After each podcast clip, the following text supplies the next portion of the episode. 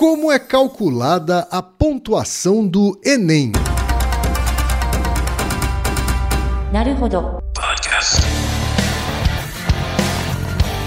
Bem-vindo ao Naruhodô, podcast para quem tem fome de aprender. Eu sou Ken Fujioka. Eu sou Altair de Souza. E hoje é dia de quê?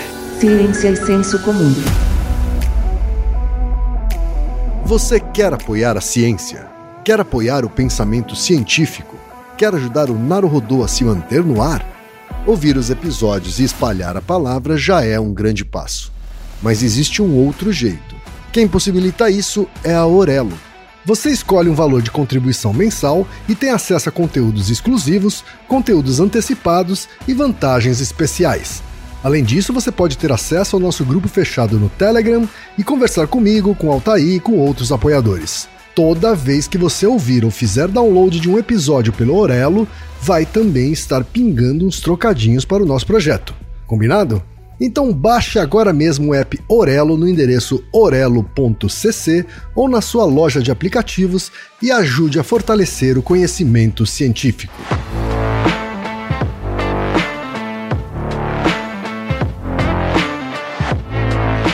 E chegamos ao momento Alura. Querido ouvinte, querido ouvinte. Você quer dar um verdadeiro mergulho no mundo da tecnologia? Migrar para uma nova carreira? Aprofundar-se nessa carreira? Então assine a Lura agora mesmo.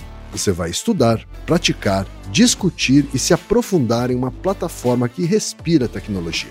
Na Alura, você terá acesso completo ao conhecimento, onde e quando você quiser, com novos cursos todas as semanas. E ainda tem vantagem: ouvinte Naruhodô tem desconto especial. Mas para isso é preciso acessar a seguinte URL, anota aí, alura.com.br barra promoção barra. Nesse endereço, além do desconto especial, você vai conhecer histórias reais de transformação de pessoas que estudaram na Alura. Então, repetindo, acesse alura.com.br barra promoção barra.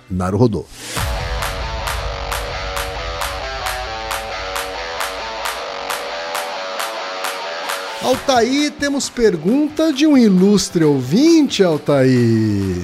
Sim, um ouvinte que já participou de vários episódios com uma pergunta que deve, deve interessar a todos os vestibulandos. Olha só, vestibulandos, amigos de vestibulandos, pais e mães de vestibulandos, não é Sim. isso? Ex exatamente. A pergunta, Altair, veio do nosso velho apoiador, William Bowman, que é juiz federal, mestre em ciência jurídica pela Universidade do Vale do Itajaí e bacharel em ciência da computação e bacharel em Direito. Esse William gosta de estudar, hein, Antônio? É isso aí. E ele mandou a seguinte pergunta: Aproveitando que todo ano surgem discussões sobre o método de correção de provas do Enem, vocês poderiam explicar como funciona exatamente o tal método TRI? É verdade que ele serve para evitar chutes pelos candidatos, usando possibilidade de acerto das questões, e que um erro numa questão considerada fácil pode invalidar o acerto de uma questão difícil? Quais as vantagens e desvantagens desse método em relação à correção normal de provas com nota diretamente proporcional ao número de acertos?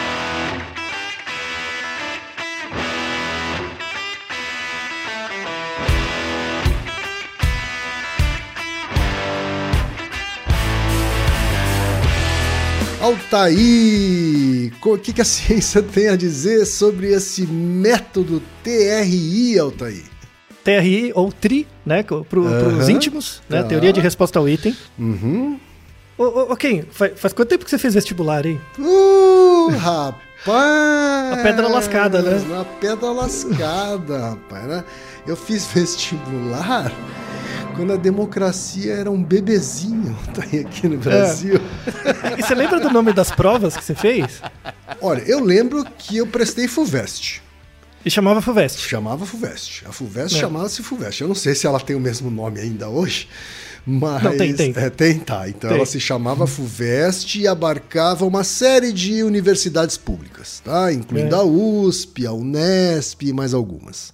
Tá? Hum. E assim, todas as outras provas, elas tinham mais ou menos a mesma característica, né? Você tinha lá um número limitado de perguntas, distribuído em disciplinas diferentes, e aí você tinha uma classificação dos candidatos em função da, dos acertos. Né? Você somava os acertos e é isso. Né? Não tinha muita. Não tinha muita subjetividade, nenhuma mágica estatística por trás, não. Né? E, e você chegou a prestar alguma vez algum concurso ou algo do tipo? Concurso público, você diz? Isso. Assim? Nunca. Sim. Nunca. Nunca. Nunca. Tá. É, então, assim, a, a- ah, você, chegou a fazer o vestibulinho pro Colégio Federal, né? Sim, que também vestibular. era em cima de acertos. é, Era simplesmente contar os acertos e acabou. Né? Concurso público eu até pensei, viu, Thaís? Cheguei a cogitar. Cheguei a cogitar trabalhar na, na Receita Federal, olha só. Ah, sim. Né? Porque tinha um salário bom, né? Isso. e, e são os concursos mais concorridos, né? Exatamente, né? Mas assim, é- é, eu assim que eu entrei no mercado de trabalho, essa, essa ideia foi para o espaço, nunca mais cogitei isso. Isso. Você conseguiu fazer um bom dinheiro com um trabalho bem mais legal e mais significativo pra você, né? Eu não sei o que você está chamando de bom dinheiro, mas digamos que eu fiz é, o que eu não posso eu não posso reclamar muito porque a gente vive num país muito desigual, né? E eu tenho certeza que eu tô no pedaço mais privilegiado, assim. Sim, é. É, todos nós, eu acho, né? É, então, o, o- a ideia desse episódio, né? Agradeço ao, ao William por mais uma boa pergunta, é falar sobre o método TRI, né? A teoria de resposta ao item, que ele é um método. é, ele é bem antigo, na verdade, mas ele se tornou mais inovador do ponto. na- é, é, em provas de avaliação em massa. Né? Como Certo. essas provas coletivas, né? Então, ele é usado no Enem desde 2009, Tá. né? Ele é feito no Enem. É, eu, se não me falha a memória, eu não, não tenho certeza, eu acho que quando eu fiz vestibular para psicologia, né, meu primeiro vestibular, é, eu acho que eu fui o primeiro ano do Enem.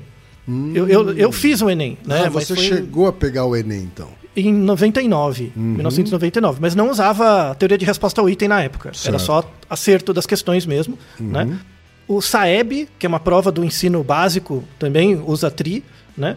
É, tem o PISA. O PISA já é uma avaliação é, internacional feita pela OSD e tal, né? Que avalia adolescentes entre 15 e 16 anos em vários países. Também utiliza a teoria de resposta ao item, né?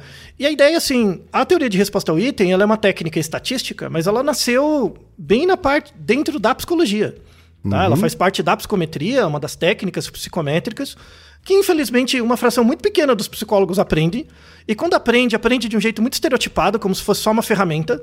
Mas na verdade dá para fazer bastante ciência com isso, né? Tá. Por que, que apareceu essa pergunta, né? Tipo, um juiz manda uma pergunta dessa, né? Porque, principalmente a partir de 2014, mais ou menos, a- o Enem começou a dar muito problema. Por que começou a dar problema, né? Porque você faz o Enem em um certo ano. Aí você recebe sua nota. Aí sua nota aparece assim: ah, você tirou, sei lá, em Ciências da Natureza, você tirou 630. Tá. Né? Aí você vai pensar, 630 vai entre 0 e 1000, por exemplo, né, a nota. Mas não vai de 0 a 1000. Tipo, por que, que tem essa escala? Não é essa a escala, então. Não, não é. E se eu fizer 630 esse ano e 630 o ano que vem, é a mesma nota? Não, não é. Aí o povo começou a bagunçar. Aí teve casos, inclusive, vamos deixar um link, né? Porque, te- inclusive, eh, teve juízes que entraram com um processo contra o INEP, né? Que é a- a- o órgão que faz o Enem, pedindo esclarecimentos porque teve casos de pessoas que entregaram a prova em branco e tiveram uma nota tipo 200. Mas como é que você vai tirar 200 se você entregou a prova em branco? Não acertou nada. Né? É, então, é, tem que esclarecer isso aí, né? Tipo, então, assim, a- as notas são todas relativas a cada ano. Certo. Né? Então, um um 500 num ano não é o mesmo que 500 depois. Porque o que importa é você comparar as pessoas com elas mesmas naquele ano. Né? Não precisa ter uma portabilidade dos anos. Né? Sim. Tanto é que, para algumas universidades, você pode usar a nota do Enem é, no ano seguinte, a nota do ano passado. Então, tem uma certa portabilidade individual. Mas Certo. aquela nota, a rigor, ela é um score relativo às pessoas que prestaram naquele ano. Né? E, e- e a ideia é perguntar assim, tá, tudo bem, então, mas por que, que não soma os pontos? Sei lá, 100 questões, você acertou 80, você tirou 80%. É isso. Por que, que não faz isso? Né? Que é como Então- é, que é como funciona a maioria da- das provas, né, Otávio? Isso, exatamente. A FUVEST, por exemplo, não usa TRI, né? Usa Sim. a teoria clássica dos testes. É, né? E antes de você começar a explicação, eu até entendo essa questão de ser um método comparativo, né? ou um método relativo, né? que relativiza a sua posição em relação aos outros candidatos. Agora, eu confesso para você também que é, você vai ter que me explicar como é que uma pessoa que entrega a prova em branco recebe 200 pontos. Isso, vai, vai, vai, vamos explicar tudo isso. Vamos tá explicar certo. tudo isso, tá? O, o, tipo, isso, é, isso é da natureza do teste, tá? Uhum. Então, assim, o objetivo é esclarecer um pouco. Não uhum. é uma uhum. coisa muito simples, mas também não é impenetrável, tá? tá? Um, pouco de, um pouco de paciência dá, uhum. tá? A, então, gente assim, tem, a gente tem um gráfico na capa isso. do episódio, né, Então, Exato. Então, assim, já dá para sentir que não é exatamente tão simples assim de explicar. É, então, o, o objetivo do, do, gráfico que colocamos na capa do episódio, uhum. em algum momento desse episódio vai ser necessário que você dê uma olhadinha no gráfico. Assim, nem precisa prestar muita atenção, só dá uma olhada na cara do gráfico tá? Que aí vai facilitar muito, porque a gente não tem acesso a vídeo. Uhum. Então, vai facilitar muito para você entender na sua cabeça as propriedades da teoria de resposta ao item, tá? Então, começando pelo começo, começando pela história, né? A teoria de resposta ao item é uma técnica estatística para, na verdade, é um modelo de regressão que vem dos anos 40. Já, já é velhinha, 80 Velhinho, anos já. É. é, então. Começou com o Lawley e o Lord nos Estados Unidos, 1940, né? E depois é, ela foi um pouco mais popularizada pelo Alan Beerbaum, em 1960, né? Uhum. E, e, sistematizada, e o Alan Beerbaum, ele, nos Estados Unidos, ele criou uma companhia, né? Que é responsável, hoje eu não tenho certeza, mas foi responsável por décadas pelas provas de avaliação dos Estados Unidos. Então, GRE, sabe, provas para entrar na universidade, TOEFL, esse tipo de coisa. Uhum. Todos eles usam teoria de resposta ao item. Tá? tá. Então, no, nos Estados Unidos é indiscriminado, assim, praticamente toda avaliação usa, né?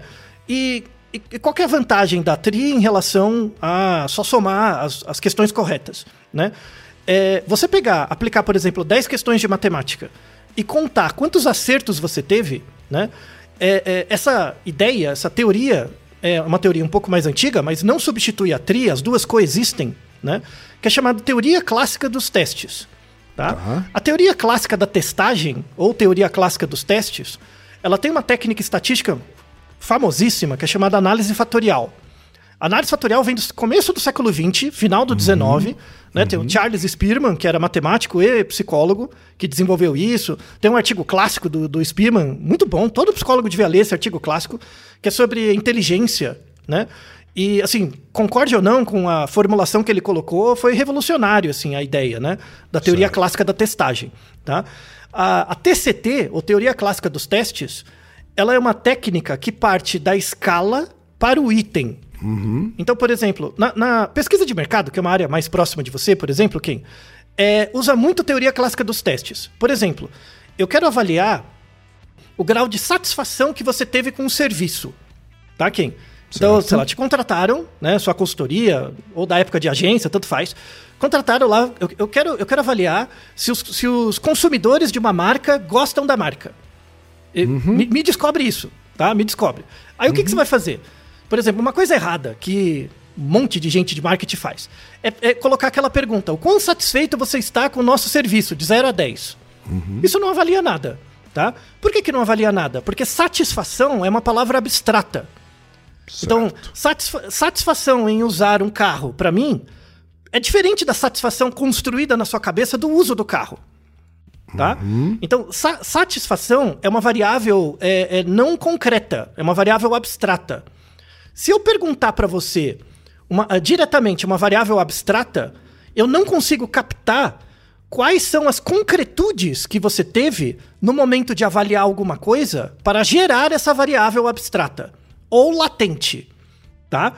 Então, por exemplo, porque em pesquisa de satisfação, né, isso é uma paulada em toda, toda e qualquer pesquisa de satisfação.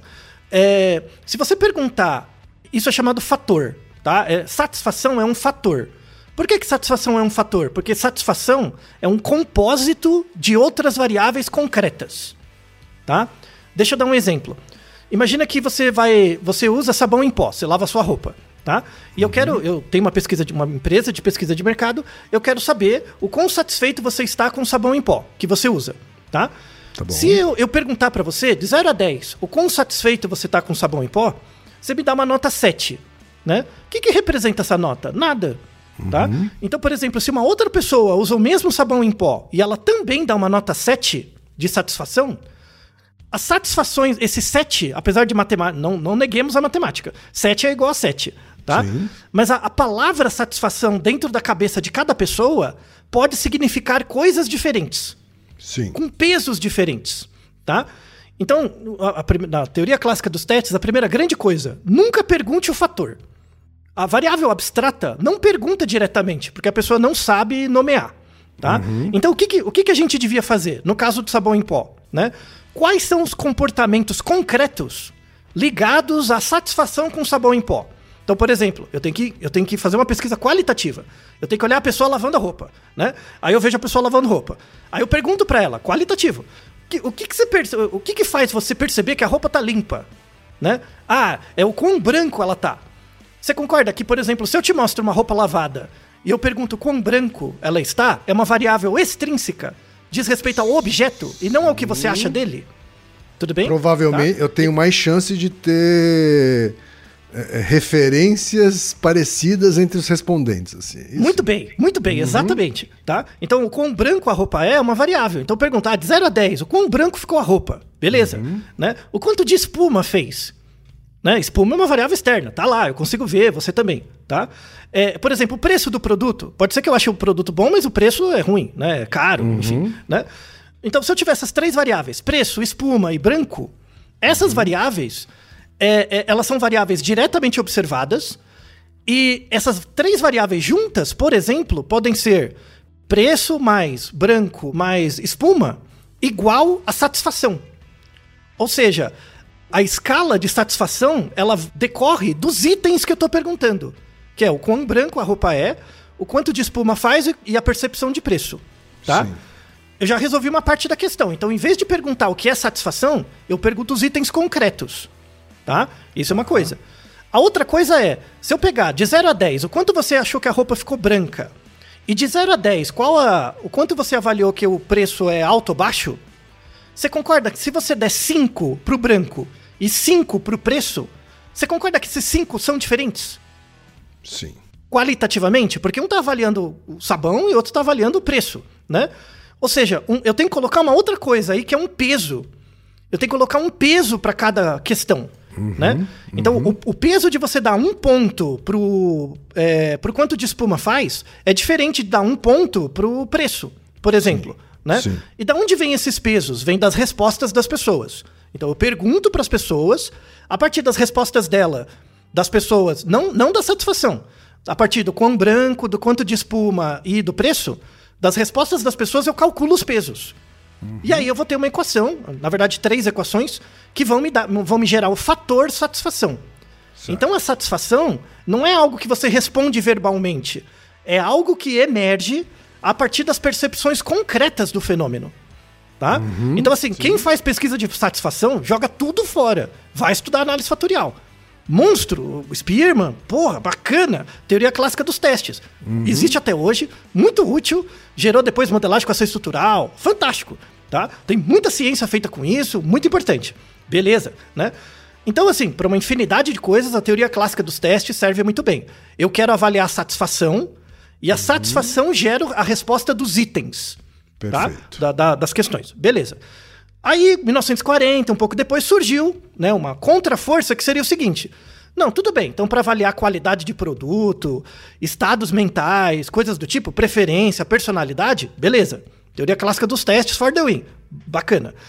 Aí, ma- mas, quando eu estou avaliando pessoas, por exemplo, em provas, né? Então pensa comigo. Eu quero saber o quão, o qual, qual o tamanho da sua habilidade em matemática, né? Aí eu vou te fazer 10 questões de matemática, né? E a questão você pode acertar ou errar, Sim. né? Porque matemática, né? Um mais um é dois. Então ou você acerta ou você erra. O que que acontece? Aí começa a entrar, começou a entrar, e essa discussão do Lorde, lá atrás, 1940, entra um viés do professor. Por exemplo, se eu sou o seu professor e eu faço 10 questões de matemática para você, eu tenho que fazer questões fáceis, médias e difíceis, certo? Né? Sim. Tá? Eu- Se eu der uma prova muito difícil, eu não discrimino ninguém, todo mundo erra. Se eu der uma prova muito fácil, todo mundo acerta, né? Então eu tenho que dar uma balanceada. Mas quem decide sou eu, professor. Né? Quem garante que eu consigo perceber essa habilidade matemática dos alunos? É difícil, né? Perceber. Tanto é que em muitos casos os professores erram a mão. né? Seja porque ficou muito fácil ou muito difícil. Então ele veio com isso. Então, assim, o, o, o, o professor, na hora de avaliar, olhar o aluno e avaliar a capacidade matemática dele, ele não pode olhar para o aluno igual a satisfação, né? Ele não pode olhar o aluno, tipo, da habilidade matemática para as questões. Cada questão tem nela né, atributos ligados ao grau de discriminação da questão e a dificuldade dela. Então ele propôs uma questão inversa. Né? Ele falou assim: vamos, formulou a teoria de resposta ao item que fala o seguinte: para avaliar certos tipos de variável latente, né, diferente da satisfação, né, para avaliar outros tipos de variável latente, como habilidade matemática, habilidade de escrita, coisas educacionais, né? Uhum. Se bem que não se restringe só a isso, vamos dar exemplos de TRI em outros contextos, mas começou na área educacional, né? Para avaliar certos tipos de aptidão, aí ele usou esse nome, aptidão ou habilidade, né? No lugar de traço latente ou variável latente, para não confundir com a TCT, tá? Então foi, foi só por isso. Mas é a mesma coisa, na verdade. Tá? É, é, é, filosoficamente, epistemologicamente é a mesma coisa. Certo. Então ele fala: se eu quero avaliar uma aptidão sua, eu não vou, eu não vou da escala para o item, eu vou do item para a escala. Então, cada questão, dentro dela, cada questão de matemática, cada item, né, tem dentro dele parâmetros que me ajudam a descrever a sua aptidão. Então eu não, eu não vou pegar todas as questões como se todas tivessem o mesmo peso, juntar elas e vai me dar a nota final, que seria o seu traço latente. Tá? Então uhum. quando, quando eu, eu, eu aplico em você 10 questões, pego certo e errado e somo os acertos, essa abordagem é a, te, é a teoria clássica dos testes, em que a sua habilidade em matemática é, pre, é prevista apenas pelo número de acertos em cada questão. Tá. A teoria de resposta ao item inverte a lógica. Ela fala: não, cada questãozinha é uma prova. Cada questão é uma prova. Cada uma delas me ajuda a detectar um pedacinho da sua aptidão baseada em características da questão. Da questão, tá? tá? Então, uhum. assim, eu não posso olhar, como no exemplo do sabão em pó, eu não posso olhar cada variável, tipo quanto de, quanto de espuma, o preço e o quão branco, como se fossem os únicos atributos.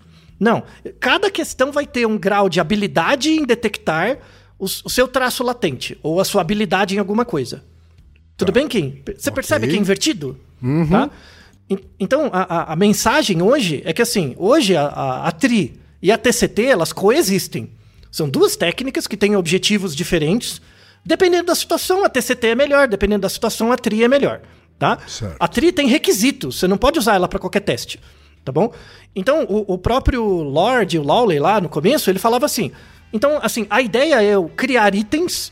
Cada item vai ter parâmetros específicos e, a, e, e cada item vai ser responsável por um pedacinho da avaliação do, da sua aptidão, da sua habilidade em matemática, em história, em o, o que quer que seja, tá? Uhum. No entanto, no entanto, como eu falei anteriormente, a tri não vale para qualquer coisa, né? Tem requisitos importantes. O primeiro requisito é chamado unidimensionalidade. Cada questão avalia uma dimensão específica tá? Uhum. Você não pode fazer uma questão, uma única questão, que avalia português e matemática junto. Porque está misturando o, as aptidões. Tem que ser separado. Cada, tá. cada questão avalia uma dimensão. Beleza, uhum. tá? Um, uma decorrência da unidimensionalidade é uma coisa chamada independência local, né?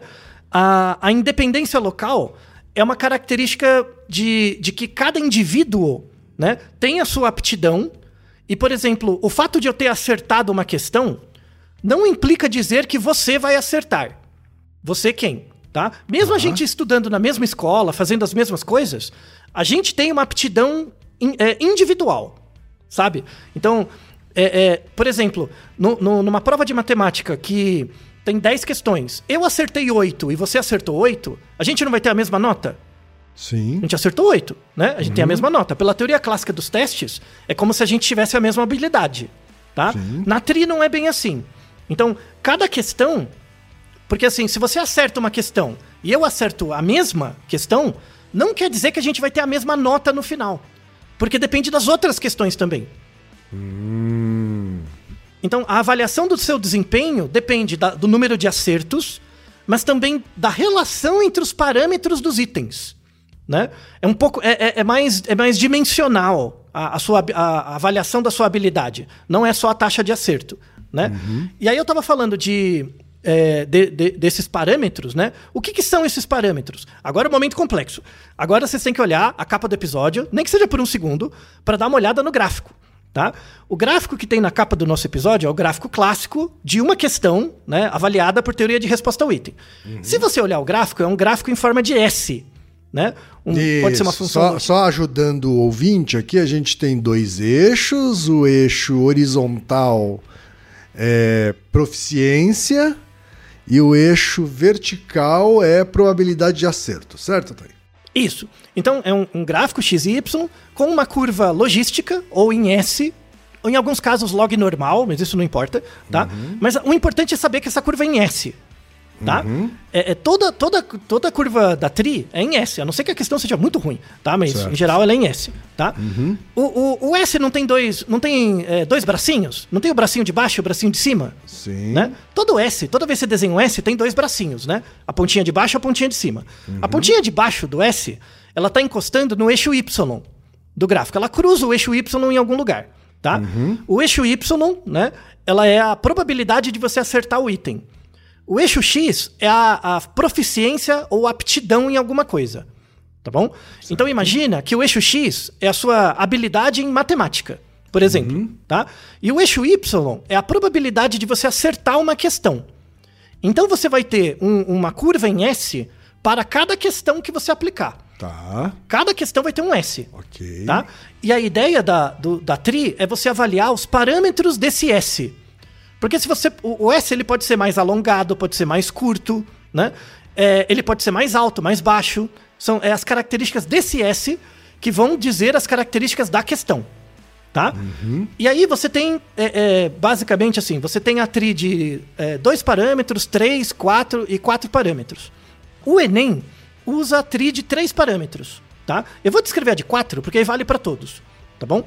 Então, o, o, o S, né, como eu falei, a, a perninha de baixo do S, ela cruza o eixo Y, né? ah, em algum lugar, tá? Ah, o que, que seria isso, né? O, se você olhar no gráfico o S, é, em alguns casos ele pode cruzar o zero, né? Ele pode passar no zero. Em alguns casos não. Esse, esse S começa mais em cima, tá? O que, que seria esse S, é, é, é, essa pontinha, né? Esse pontinho ele é chamado de C. C de casa, tá? O C de casa é chamado é, cara- é, guessability ou capacidade da questão de ser respondida por chute. Chute, tá? Então, se a perninha de baixo do S passa no zero, passa no zero, quer dizer que a capacidade de você chutar e acertar a questão é nula. Você não vai conseguir acertar no chute, tá? Mas, mas você concorda comigo que se, se você tem uma questão de alternativas, Sim. né? Tipo, quatro alternativas, é, é- é meio irreal passar no zero? Exato. Você concorda que Porque tem alguma chance de você acertar o chute. Isso, principalmente se é uma questão de múltipla escolha, certo? Tá? Então, o que que acontece? Em, em geral, na, na, na trilha de dois parâmetros, que é a mais antiga, eles fixam esse S no zero, tá? A trilha de dois parâmetros ela é mais antiga, era quando a capacidade computacional não era tão grande. Então, as provas mais antigas, elas não avaliavam a capacidade de chute. Elas não incorporavam isso na prova, tá? Por uma questão técnica, tá bom? Verdade seja dita, tá? Mas na, na, tri de 3 e 4 parâmetros, você consegue pegar esse S e jogar um pouquinho para cima a perninha, né? Então, se você joga ela, a perna de baixo um pouquinho para cima, é como se você estivesse dizendo pro programa, ó, mais ou menos tem 10% de chance de a pessoa acertar por chute, tá? Tá. Então, a- a- na hora de avaliar o seu desempenho, eu vou considerar isso. Tá? Eu vou considerar isso, ó. um- Uma parte ali vai ser chute. Tá? Certo. Isso já ajuda a responder um pouco da sua, ques- da, da, da sua pergunta do começo do episódio, Kim. Né? Uhum. Uma pessoa que entrega a prova em branco. Ela entregou em branco. Por que, Sim. que ela não tira zero? Né? Uhum. Porque ela vai ganhar uns pontinhos por causa do chute. Porque, o, porque o é, é esperado que você, mesmo que não responda nada, a, a, a pessoa que entrega a prova em branco, ela não vai tirar zero. Porque na tri de três parâmetros não passa no zero a pontinha do S, por exemplo.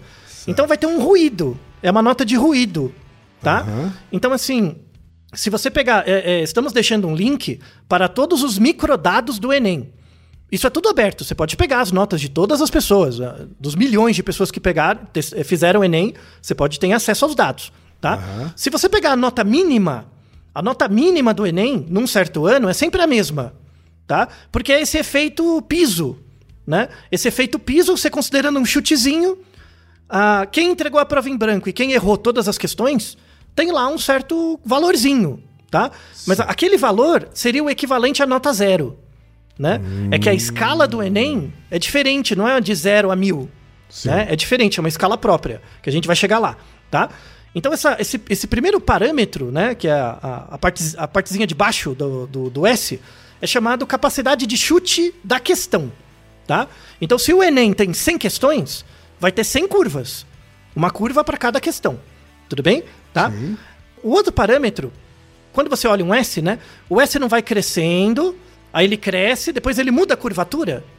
Sim. Né? Quando você vai desenhar um S, não é assim? Começa subindo, aí no meio, assim, ele muda a curvatura e, e- e começa a crescer a taxas decrescentes. Né? Exato. E gera outra perninha de cima. Tá? Você concorda comigo que a gente consegue dif- é, desenhar diferentes tipos de S? Por exemplo, Sim. imagina um. Imagina um Z, ó. Você desenha uma reta, aí desenha uma reta 90 graus, perpendicular, depois outra reta. Né? Você não transformou o S num Z? Sim. Porque ficou uma reta, né? Então, o que, que o S é? O S é um Z atenuado. É um Z curvado. Certo. Tudo bem? Então, essa curvatura, esse grau de curvatura, né? Ele é relacionado com uma característica da, da TRI que é chamado discriminação. Discriminação, tá? Do teste. É a capacidade que uma questão tem de dizer que você vai acertar ou não. Uma questão que discrimina bem. Então, ó, um, um raciocínio espacial, tá? Imagina um S bem alongado. Então você começa reto, aí vai, vai demora pra subir, sabe? Você vai fazer um S, mas bem alongado, tá? Você concorda que pra você sair do piso e chegar no teto demora muito? Porque o Sim. S tá bem alongado, Sim. né? E lembra que o eixo X é a aptidão? É a capacidade de você ser bom em alguma coisa? Por exemplo, em matemática? Se você desenhar um S muito alongado, você concorda que a, vai pegar um grande espaço do eixo X? Para você começar o S e terminar o S, você não vai pegar uma grande fatia do eixo X para terminar? Sim. né? Essa é uma questão que discrimina pouco. Por que, que ela discrimina pouco? Porque você pode ter uma baixa habilidade no eixo X ou uma alta habilidade para acertar a questão. Esse, esse espectro entre o, começo do- da curvatura do S e o final é muito grande. Tá? É muito grande. Agora imagina que eu vou desenhar um Z. Eu faço um traço, faço outro a 90 graus e outro traço. Você concorda que assim tem, tem um ponto só no eixo X que discrimina? Sim. Né? Não, tem, não é alongado, é um ponto só. Essa é uma questão que discrimina bastante. Ou seja, diz que discrimina bastante, o que, que significa isso? Significa assim, se eu desenhar uma quest... um, um resultado de um item como um Z, né? Se você tiver acima daquele ponto no Z, na, na projeção do Z, na, no eixo X, se você tiver acima daquilo, você acerta a questão. Se você tiver abaixo, você erra. Tá? Porque o Z, quando você faz um Z, é uma reta a 90 graus, não é? Sim. vai determinar só um ponto no eixo X. Esse ponto é a máxima discriminação. Se você tem acima daquilo, você acertou. Se tem abaixo daquilo, você errou. Tá? Se eu faço um S muito alongado, tem muita variação do espectro de aptidão ou habilidade para você acertar a questão. Ou seja, tem pessoas que têm habilidade ruim e acerta ou erra, e tem pessoas com habilidade alta que também acerta ou erra tá? Então a ideia de uma boa, de um bom item é que ele não seja um S muito alongado. Ele seja, ele não, não pode ser um Z, o Z seria bom, mas é impossível. Ele seja um S, mas um S com uma amplitude baixa, tá? Para você pegar ali uma quantidade de aptidão mínima para ser capaz de responder e acertar a questão. Tudo bem, Ken? Fez sentido? Pra mim fez sentido, eu não sei pros ouvintes. Isso. Dá, dá uma olhada na figura, tá? Dá uma olhada. Imagine o S na sua cabeça, crescendo, Aham. diminuindo e tal. Esse é o segundo atributo, a discriminação. O terceiro atributo é chamado dificuldade, né? O que que é a dificuldade de um item? Dificuldade é a probabilidade, a partir de um certo valor de aptidão, né? Ou de, de habilidade, a partir de um certo valor de habilidade, qual é a probabilidade de você responder a questão corretamente com 50% em 50% das vezes? Então, ó, imagina um S, né?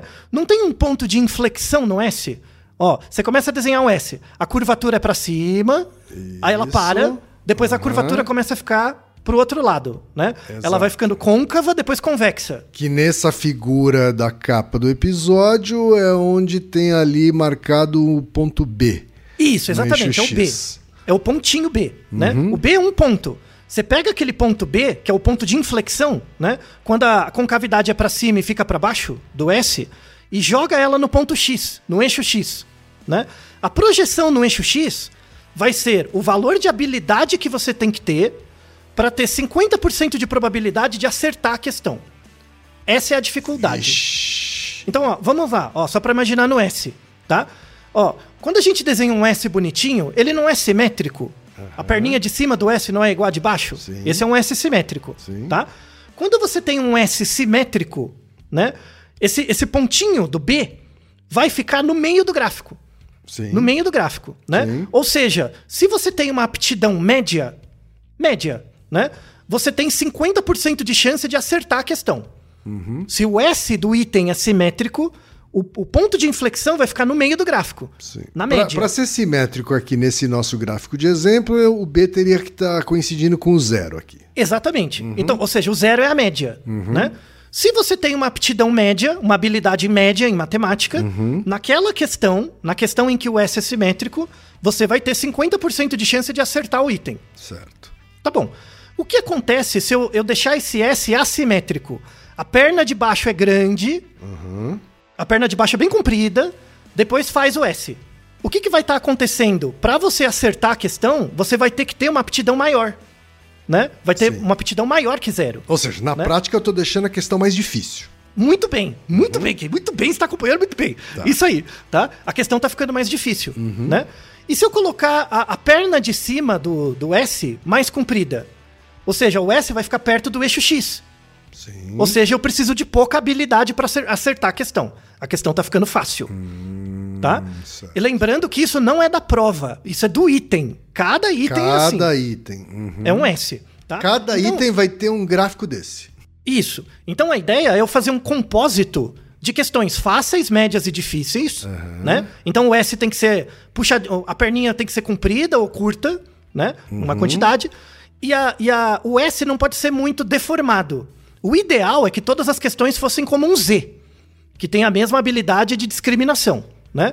Então esse S não pode ser muito alongado. As perninhas podem ser assimétricas, mas o S não pode ser muito alongado. Agora, quem é que decide e como é que se decide o desenho desse S, assim? Hum. Muito né? bem, Pra muito onde- bem. Que, que, vai ser mais difícil, mais fácil, que tem mais Isso. probabilidade de acerto ou não. E- então você percebeu como é feita a questão, né? Sim. É esse, é esse S, por isso que ele tá na capa do episódio, porque Aham. ele é a chave do negócio. Certo. E eu sei que eu tenho que ter, eu tenho que ter um conjunto de questões fáceis, médias e difíceis. Uhum. E tenho que esperar uma probabilidadezinha de chute, que seria esse C, tá? Essa Então- seria a grande diferença nas provas convencionais de si- simplesmente baseada em acerto, Altair? Isso. Porque É- essa nas, é uma vantagem, nas essa é uma outras característica. É, porque nas outras provas também existe essa preocupação de misturar perguntas mais fáceis com perguntas mais difíceis e perguntas médias, né? Isso. Mas aqui tem essa coisa da preocupação de se detectar o chute.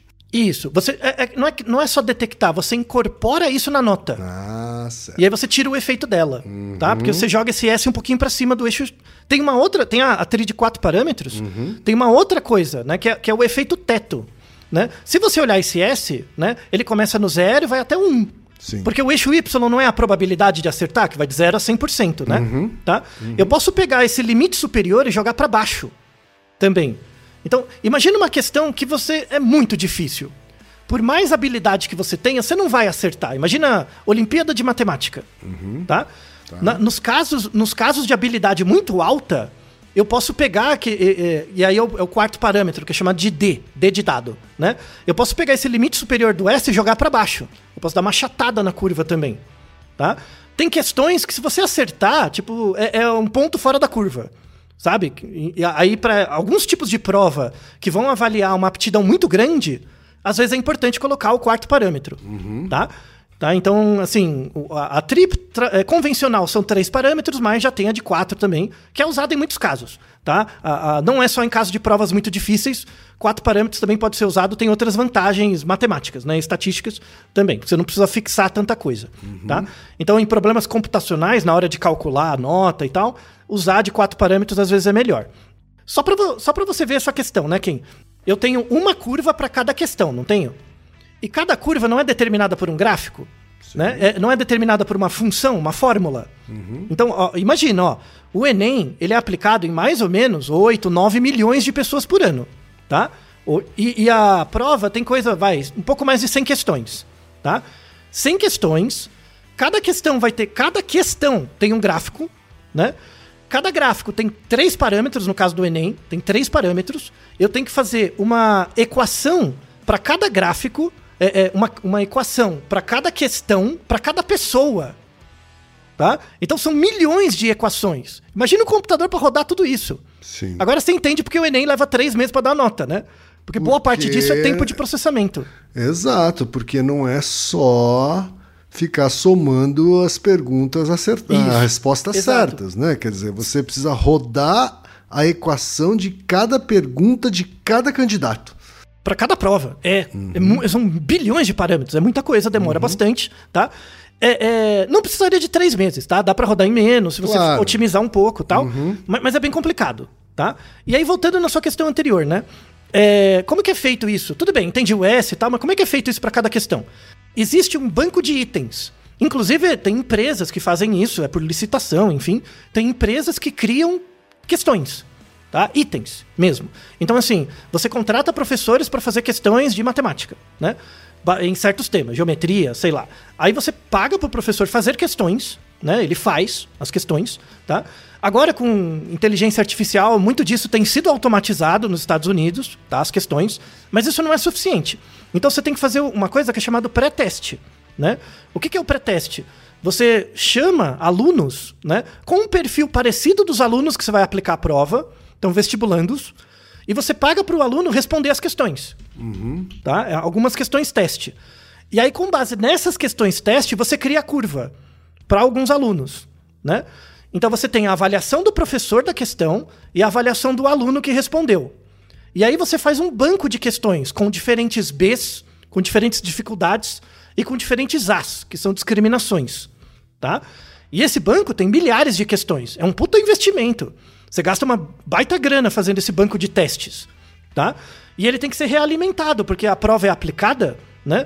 E aí você perde a questão, né? Então tem que fazer de novo, tá? Então tem um investimento grande nessa parte de preparação quando chega a, a época do vestibular, é selecionado, sorteado uma quantidade de questões ali, baseado no- nos critérios de dificuldade, tá? um, um, um grupo de questões fáceis, médias e difíceis, e aí é composta a prova. Tá? No Enem tem as cores, né? prova azul, vermelha, amarela e tal. A- as provas em todas as cores são as mesmas, o que muda é a ordem. A ordem das matérias, os blocos são aleatorizados, mas é só isso. As questões de tudo do ano são sempre as mesmas, né? E aí entrando na, na questão da nota, você bem comentou, né, né Kim? Quando o S é simétrico, né, o, o ponto B que é projetado no eixo X fica no zero, né? Fica no zero. Então isso, isso que é o problema. O problema não, né? A característica da teoria de resposta ao item. A aptidão ou habilidade, que é o eixo X do gráfico, lembrando, habilidade em matemática, em português, em o que quer que seja, essa habilidade, ela é uma variável medida de forma padronizada. E o que que é essa padronização? Toda vez que você pega uma variável e padroniza, a média dela é zero tá? A, a- a média de uma variável padronizada é zero. Então, o output que uma análise de tri cospe, né, da, da- do S, é uma, é uma reta, é uma, um gráfico em que o eixo X tem média zero. Então, o que, que acontece? Se você tira uma nota um pouquinho abaixo da média, sua nota é negativa. Então, imagina, você abre o seu Enem, sua nota em português é menos meio. É possível isso? É possível isso? É por isso. É por quê? Porque a média do valor padronizado da questão e da- do- depois da- do compósito, a média é zero. Né? Porque é padronizado, né? Média zero. Então você pode ter nota negativa? Pode. Né? Porque é uma, uma, uma variável padronizada com média zero. Né? E, então ela tem uma média e um desvio padrão. O, o desvio padrão é 1. numa, numa curva padronizada. Então, por exemplo, se você teve. é, um- por exemplo, se sua nota de matemática foi zero, né? Numa, na, na TRI, quer dizer que você teve uma nota igual à média das pessoas daquele ano. Tá. Né? Imagina isso cair na boca do povo, né? Tirei zero, tô na média. Esquisito, né? Esquisito. É, então, É, dá pra entender porque é que alguns juízes É, complicado. acabaram entrando com um processo judicial aí. Não, então, então, o juiz não entrou com o processo por causa disso. É. Não foi por causa disso. Por quê? Porque isso é o que o, o programa cospe. Aham. Né? Só que povo- os estatísticos, o povo que mexe com isso já sabia. Tipo, não vou dar nota negativa pro moleque, vai ter um infarto. Claro. né? Porque ele não entende. Aí o que, que eles fizeram? Eles repadronizaram a nota. Tá? Mas, mas isso é algo arbitrário. Então eles fizeram assim: em vez de colocar zero, né? É, é- é só mudar o eixo. Tá? Eles colocaram. No caso do Enem, a média é 500. Tá? Você pega todas as, as notas de todas as pessoas e soma 500. Você vai fazer um shift na distribuição, né? Tá? Então a média é 500 e o desvio padrão é 100. Ou seja, você repadronizou as notas das pessoas. Então, se você tira 500 na prova, você está na média, em vez de zero. Né? Então, você tira o efeito do negativo, só que a nota deixa de significar alguma coisa. Né? Tipo, 600 é muito pouco. N- Não sei. Tá? Então, então depende. Tá? Que Por- por também é uma nota complicado para as pessoas, né, Altair? É. Por- Né? É. Porque, enfim, o paradigma das pessoas é o formato mais simplificado, né? De 0 a 10. 0 a 10, ou respostas certas versus, ah, sobre, Uhum. sobre quantidade de perguntas, né? Porcentagem de acertos, enfim, uma Isso. coisa bem mais aritmética, né? Exatamente, exatamente. É, não é baseado numa função, Sim, num fator, numa variável aham. latente. Então, assim, continua esquisito a nota, mas é menos agora, que você entendeu os parâmetros. Tá. É menos. Tá. Eu prefiro, eu, assim, pessoalmente, eu preferiria ensinar no ensino médio uma distribuição padronizada com média 0,1 e Uhum. aí saber que se sua nota deu meio, me- é, menos meio, por exemplo, deu negativo, quer dizer que você está um pouquinho abaixo da média. Isso. Né? É Exato. mais fácil. Quanto né? mais perto de menos um, mais, mais perto você tá da, da, da- do, do pior extrato, vamos dizer assim. né? Isso, menos um, menos dois, né? é. Quanto mais perto do zero, mais perto da média, e quanto mais perto do um, mais você tá no, no quadrante superior, assim. Isso. Só, só que essa distribuição padronizada pode dar valores maiores que um. Sim. Uhum. Pode dar dois, três, vai até infinito. E esse é um problema também. Porque como vai até infinito, você pode tirar, por exemplo, 1001, 1002 É. na, na redação, sabe? Se você tiver, se, por exemplo, se você tiver quatro desvios padrão acima das, da, da- a sua nota for quatro desvios padrão acima das outras pessoas, você pode tirar mais que mil. Tem uma nota porque você foi muito bem. Sim. Né? Ou se todo mundo foi mal e você foi bem, você tem uma nota tipo absurda. Né? Porque essa variável padronizada não tem limite. Então essa é essa é característica, tá? Porque, Sim. de novo, lembrando que é uma nota relacional. Você é comparado com todo mundo naquele ano, Exato. tá? Mas eu acho que o importante desse episódio, né, Altair, é, a não ser as pessoas que têm realmente curiosidade de se aprofundar, ler as referências e entender como é exatamente esse cálculo, né? É as pessoas entenderem que se trata de um conceito, primeiro, relacional, né? Ou seja, aquela pontuação que você recebe no Enem, ela em absoluto significa muito menos do que em termos relativos, né? Isso. e que existe aí uma preocupação, né, aplicação de, de, de matemática aí para que a- algo que seria subjetivo, né, eh, se torne o menos subjetivo possível, né? Isso. Ou você, você na verdade, usando a TRI, você, em, em contextos de avaliação, você vai considerar subjetividades relacionadas à aplicação no modelo. Por exemplo, chutar. Né? Isso. E, e tem, é, é, assim, as pessoas falam do chute, mas tem uma coisa mais interessante da TRI ainda, que é a cola. Né? Porque, ó, pensa comigo, ó, a prova não é relacional. Sim. Então a sua nota é gerada, calculada, a partir do seu desempenho, mas também do desempenho dos outros. Correto. Tá? Então, por exemplo, tudo bem, um- um, ah, como vem do banco de questões, eu pego uma questão difícil. Por exemplo, peguei uma questão difícil. Né? Se eu acerto e você acerta, beleza. Isso, isso diz algo sobre a nossa habilidade. Beleza. Mas não é exatamente a mesma coisa. Lembra que o fato da gente acertar a mesma questão não é suficiente para a gente ter a mesma nota, porque depende das outras Sim. questões, porque elas se balanceiam no final, tá? Então, é, é, imagina, por exemplo, Ken, que você é muito inteligente em matemática. Você tem uma aptidão muito alta, né? Mas você é uma pessoa caridosa. Aí você faz o quê? Você passa cola para as outras pessoas, né? Você passa cola para todo mundo. Como você tem um score alto, você vai continuar com o score alto, né? O resultado alto e vai passar a- a- as respostas para as outras pessoas. O que acontece? As pessoas que têm a aptidão baixa vão começar a acertar as questões, não vão? Sim. Por- Porque elas colaram de você, né? O que, que vai acontecer? O, o, o parâmetro C, que é o chute, vai começar a crescer, né? E quando o S, quando a perninha de baixo do S cresce, né? Você não vai estar amassando o S? O S não vai ficar amassado, estrangulado? Uhum. sim, achatado, O que, que vai começar? isso. Isso. O que, que vai começar a acontecer? Ah, o gráfico do S vai começar a alongar. Como ele vai começar a alongar, imagina quando você pega uma coisa, ela não esmaga, Uhum. né? Como vai começar a alongar, a capacidade de discriminação do teste vai pro vinagre. Ou seja, a nota de todo mundo vai ficar igual, inclusive a sua que foi bem. Na verdade, você tá meio que invalidando a prova, né? Isso. acontece E- e- ou seja, você tá melhorando os outros Uhum. e diminuindo a sua nota, Sim. porque é relacional. Então, se você colar, você vai estar fazendo um bem local pro seu amigo, mas vai estar fazendo um mal global, Se você, inclusive se você passa você cola, né? Você tá dizendo? Se você, Se você passa, passa cola. a cola, é. Isso. Não, colar, colar é o jogo. É, o negócio é, é- é passar a cola. Aham. Se você passar a cola, você diminui inclusive a sua nota. Você tá se prejudicando, na verdade. Exatamente. Uhum. Então, assim, é, se o povo realmente conhece teoria de resposta ao item, ele já sabe que não pode colar. Não tem nem porquê, né? Colar. É interessantíssimo, assim, é- é essa sacada. É, mas né? acho que pouca gente que faz o Enem sabe disso, hein, Otávio? Ah, com certeza, não tenho dúvida, fica assustado com a nota, né? Então, mas, mas fica essa informação, tá? Pra quem for prestar no Enem, estuda, velho. Estuda, sabe? Faz a porra da prova direito, né? Tá certo. Tipo, é, é, é, e, e, e aí pra, pra encerrar o episódio, né?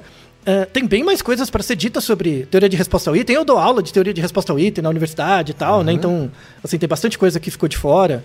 A discussão sobre variável latente, a- o tipo de variável latente que a TRI avalia em relação à TCT, em relação ao método psicofísico. Tem toda uma discussão da psicologia mesmo, né? Que, infelizmente, mesmo em faculdades em que. Tem algumas faculdades de psicologia no Brasil que ensinam. Assim, na- tem matéria de psicometria, até ensino a TRI. Mas ensina de um jeito muito, é, muito ferramental. Sabe? Essa é uma técnica que se aplica assim, corrige, faz a conta e acabou. Não mostra a epistemologia da parada, sabe? Sim. Que, por exemplo, a TRI veio da, da teoria psicofísica. Né? O Lord e o Lawley é, vieram da, da herança psicofísica. Então a TRI surgiu de uma forma de você avaliar a percepção de luz, de som, do método do Stevens. Tem tudo a ver com a história da psicologia, com outras áreas, por exemplo. Que, infelizmente, como a nossa formação é uma droga, né?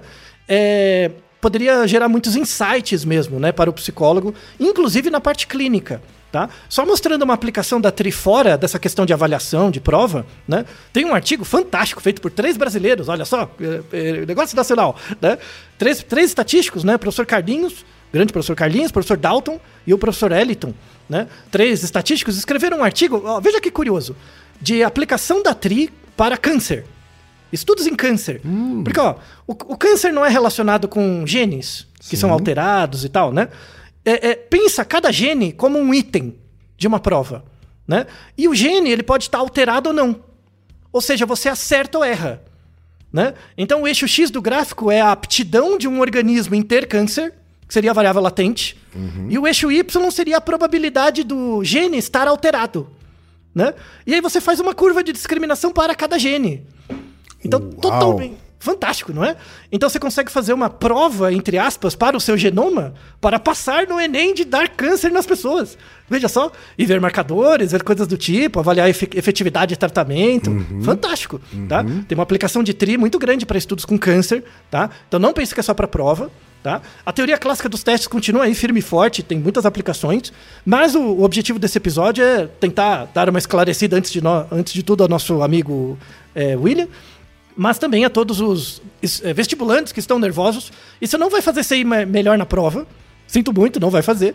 Mas pelo menos deve tirar um pouquinho da angústia, da, da, da ansiedade da prova, talvez. né? É por aí, é por aí, viu? Não vai ajudar na prova, mas vai ajudar na ansiedade e na angústia, tá aí. Isso, E vai ajudar pra você ah, se, se explicar o seu resultado, né? Falar, ah, nesse ano eu não fui mal, é que os outros foram muito bem. e aí, Exatamente. de forma ah, relacional, eu fui mal. Exato, dá uma, dá uma desculpa bem fundamentada, né, Altair? Isso, exatamente. Então, Então fica, fica como recomendação inicial os artigos desse episódio, estão imperdíveis para quem quiser entrar mais nas contas, mas para perguntas adicionais estamos à disposição. É isso daí, Altair. E Naru rodou, ilustríssimo 20. E você já sabe, aqui no Naru Rodô, quem faz a pauta é você. Você tem alguma pergunta pra gente ou quer comentar algum episódio? Escreva para nós. Podcast arroba podcast@naruhodô.com.br. Repetindo? podcast arroba podcast@naruhodô.com.br. E lembre-se, mande nome completo, idade, profissão e a cidade de onde você está falando. É isso aí. Naruhodô. Esse podcast é, é apresentado por b9.com.br.